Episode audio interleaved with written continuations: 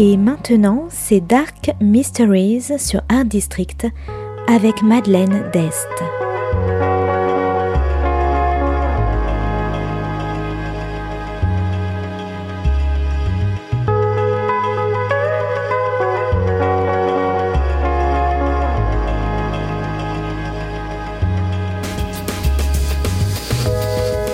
Welcome to Dark Mysteries, a book review show devoted to crime, mysteries, thrillers, and the dark side of human nature. I'm Madeline Diest. Join me as I talk about great books in the crime and mystery genre. Today's book is The Woman on the Bench by Elliot Stevens, published by Inkubator Books in 2022. Today's book is all about infidelity, grief, and murder.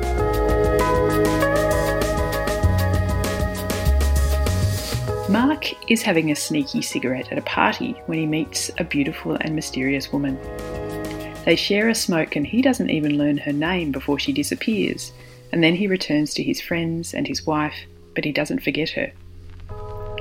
Mark's marriage is rocky. A few months earlier, his wife Cecilia lost their son at six months.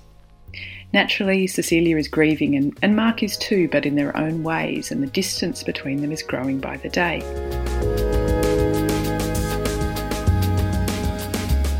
At work on Monday, Mark receives an unexpected note. The woman from the party has tracked him down. Her name is Alice and she wants to meet. Mark cancels his meetings to see her and they begin to covertly meet on a bench by the Thames, leaving each other secret notes taped to the bottom of the seat.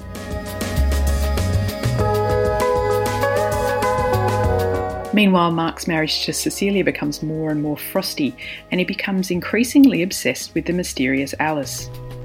He and Alice organise a dirty weekend at Mark and Cecilia's holiday house, and together they hatch a plan for a way for them to be together forever. But can Mark go through with it? And who will he choose, Cecilia or Alice?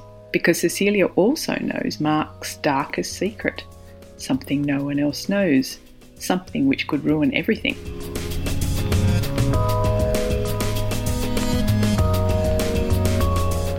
The Woman on the Bench is an absorbing psychological thriller about infidelity and grief. It has to be said that the main character Mark is a bit of a selfish asshole. His wife is grieving from the loss of her child, and rather than try to help her through her pain and start another chapter of their lives together, he looks for comfort in another woman's arms. But then again, is Cecilia having an affair of her own? Or is Mark just trying to justify his own actions to himself?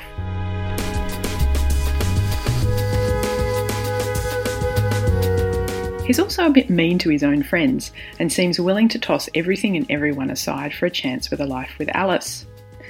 But then again, is this Mark's way of coping with his own grief? Rather than facing it head on, he looks for distractions from the pain of not becoming the father like he'd hoped. And yet, despite all of Mark's flaws, I was completely engrossed from the first page as Mark goes deeper into his obsession with Alice and gets caught deeper in her web.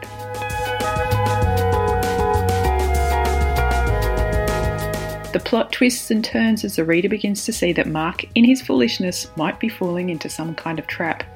And all the characters are vivid and believable with their own faults and idiosyncrasies, from the obsessive parents to the pretentious artist and the poor loyal friend left behind. And of course, there's an unexpected but perfectly executed ending which doesn't disappoint. So, if you like complex characters, pain, broken marriages, affairs, and murder plots, you might like The Woman on the Bench by Elliot Stevens. Thanks for listening to Dark Mysteries. If you have any feedback or want to say hello, you can contact me at Art District Radio by email at mde at artdistrict-radio.com. Or if you'd like to listen to past reviews, please go to artdistrictradio.com forward slash podcasts. And until next time, happy reading.